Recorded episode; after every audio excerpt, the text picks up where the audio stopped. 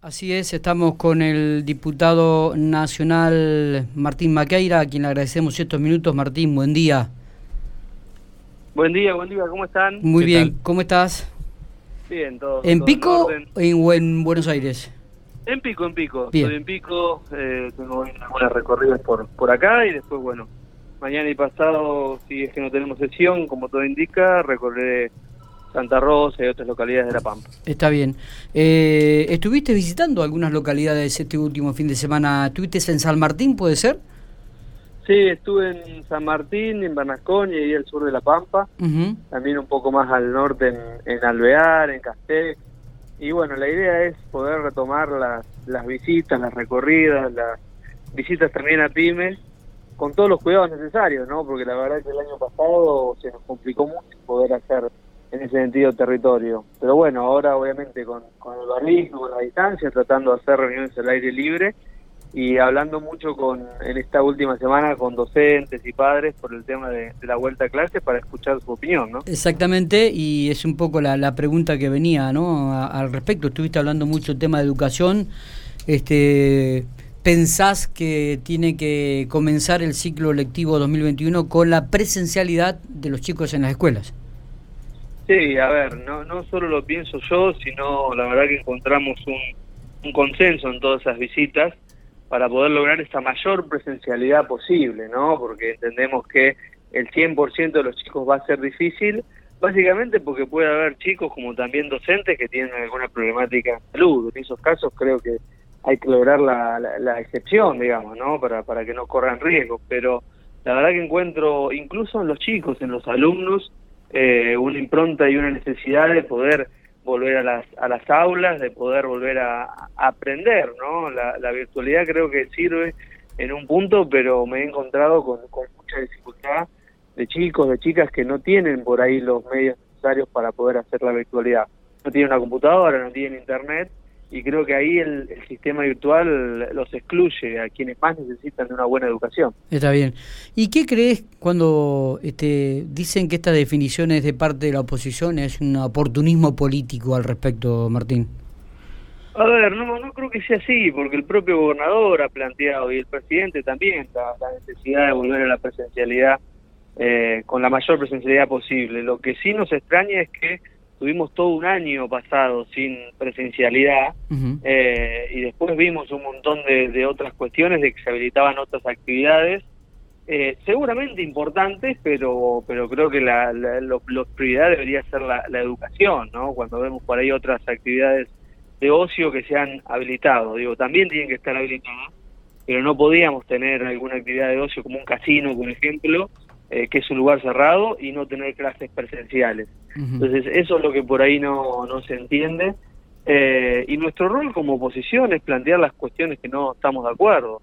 Yo cuando se cerró toda la, la Argentina estuve de acuerdo, como todos lo, lo, lo acompañamos, digamos, ¿no? Después con el tiempo nos dimos cuenta que eso no, no, no previno el, el virus y la situación, que podía haber servido obviamente y sirvió para, para acomodarse, pero bueno, una cosa era cerrarse un, un par de meses y otra cosa nueve meses como tuvimos. Está bien. Eh, y en ese caso, la- el planteo de abrir y, y la vuelta a clase presencial lo planteamos no simplemente como oposición, sino porque todas las instituciones internacionales y nacionales que trabajan en educación lo recomendaban, porque no era una bomba de contagio como se pensó en su momento la escuela. ¿Qué pensás de la vacuna Sputnik V, Martín? Este, ahora que ya comenzó a aplicarse, de que aparentemente no hay ningún tipo de reacción y la gente este, este, se está comenzado a vacunar, por lo menos todo el ámbito de salud. y ahora va a continuar toda la parte de seguridad y se espera que para marzo esté toda la parte docente también vacunada, ¿no?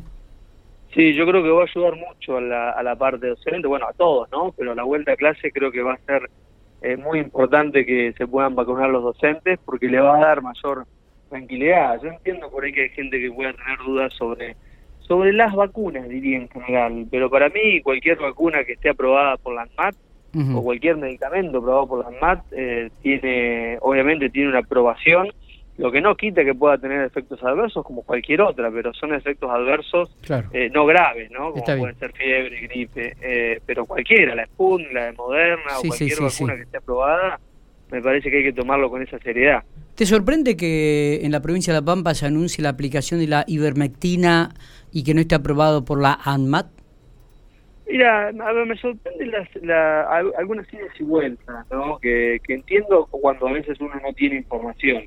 Eh, pero esto se ha planteado en su momento la ivermectina y el ministro había sido muy categórico en contra de, ese medicamento. Ahora, eh, aparentemente lo, vamos a empezar a usar. Lo que lo que me gustaría saber es con qué información contamos, porque porque no está aprobado por la ANMAT. Pero me parece que si el MAT lo aprueba, digamos, y si hay obviamente yo no soy médico, ¿no? Eh, y, el ministro ahí es una autoridad mucho más, eh, ya piensa que, yo en este sentido. Eh, si hay indicios, digamos, y estudios que la ivermectina ayuda a combatir el virus, bienvenido sea. sería bueno también que lo prueben normal, porque ahí también quita un montón de, dudas al respecto, ¿no? Está bien. Martín, estamos en un año electoral. ¿qué, qué, va a pasar en lo político? Contanos un poco, estás recorriendo, hubo reuniones, eh, ¿Van a ir el PRO con el radicalismo juntos? ¿Van a ir separados? Contanos un poco. A ver, yo creo que el inicio del año electoral empieza a apurar algunas eh, definiciones o algunas consultas. Yo la verdad estoy mucho más ocupado estas últimas semanas de, del tema de aulas y docentes que de la política, pero obviamente que hay consultas y demás.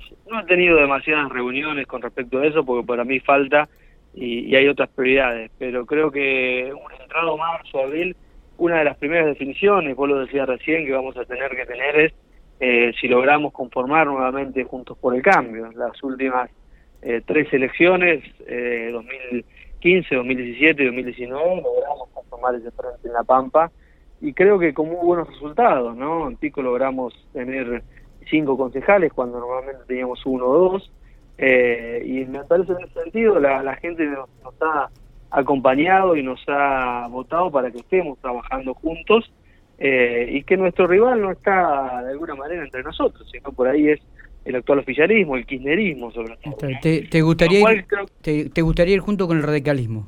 Eh, por lo no, yo creo que es una, una, discusión que hay que dar, pero me parece que hemos trabajado mucho juntos y no lo desperdiciaría. Eh, pero la verdad es que no sé tampoco qué, piensa el radicalismo. Siempre ha sido muchas veces reacio, ¿no? Siempre con declaraciones a veces muy fuertes. Yo no creo en esa forma de, hacer política, de atacar, sobre todo un aliado.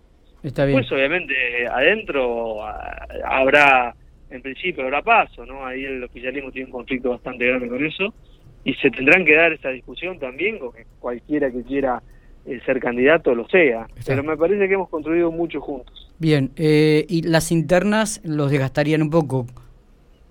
No creo, a ver, una, una paz, una elección como fue en el 2017, no creo que desgaste, sino que me parece que, que eh, logra que el mejor candidato se presente, ¿no? Siempre y cuando uno entienda que eh, quien está al lado compitiendo en una paso no es un, rival partidario, digamos, ¿no? es un, o sea, es un colega, digamos, que también tiene sus intenciones y que nosotros deberíamos centrar nuestra, nuestras críticas no entre nosotros, sino a aquellas formas de gobierno que no estamos de acuerdo, o aquellas políticas que no estamos de acuerdo, sobre todo con el gobierno nacional.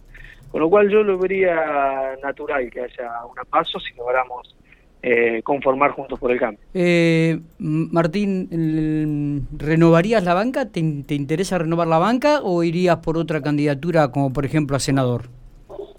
Mira, no lo sé, la verdad que no lo, no lo he pensado demasiado, eh, no, no, no, no, no me he planteado si, si quiero seguir o no. La verdad es que me gusta lo que hago, me gusta eh, poder recorrer, estar en la pampa, y lo puedo hacer desde una banca o lo puedo hacer también desde, desde el llano. Te digo, me gusta lo que hago y lo, seguiría haciendo, pero no es una definición que ya tenga que ya tenga tomada. Eh, como vos decías, también hay lugar obviamente para seguir creciendo, hay lugar para, para hacer otras otras cuestiones, no necesariamente tengo que ser candidato. Lo haré también con mi fuerza para ver cuánto consenso se consigue. Bueno, Macalister se mostró en un merendero. ¿Vuelve a la política? ¿Vuelve al ruedo político el Colorado? ¿Tenés conversaciones? ¿Tenés diálogo con él? Sí, tengo muy buen diálogo y la verdad que fue uno de los artífices de, de todo esto acá en La Pampa, ¿no? Le, debemos un montón quienes trabajamos a su lado.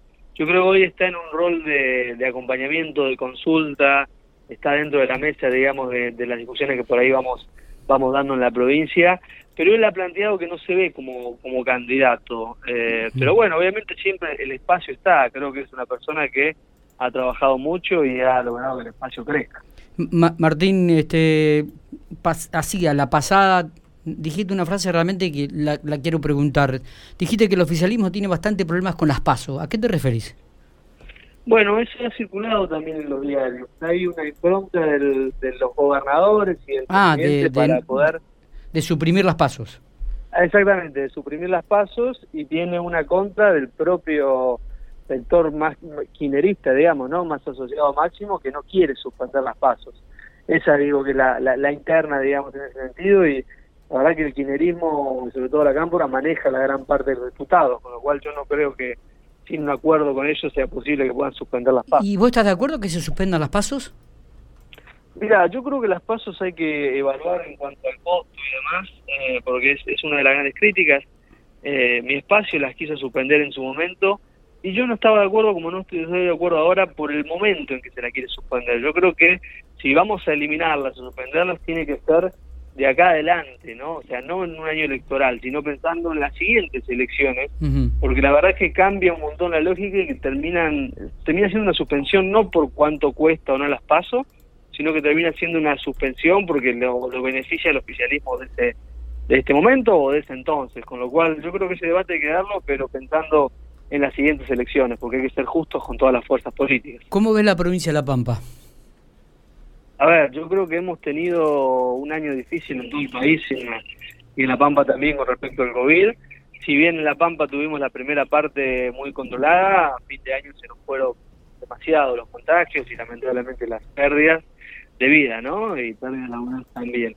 Eh, creo que el gobierno ha hecho lo que pudo, acompañando con créditos, con restricciones impositivas, eh, pero bueno, ahora viene una etapa también de, recuperación y, esperemos que así sea. Veo una provincia que ha invertido este año mucho en, salud por el COVID, pero que todavía los chicos no nacen en, Alvear, por ejemplo, o no nacen en, en Ralicó, en Rancul, tienen que ir a otra localidad a nacer. Entonces, podemos invertir mucho en salud, pero también tenemos que resolver un montón de cuestiones de que seguimos postergando y centralizando la salud, no solo en Santa Rosa y en Pico, sino también a nivel nacional en el área metropolitana, ¿no?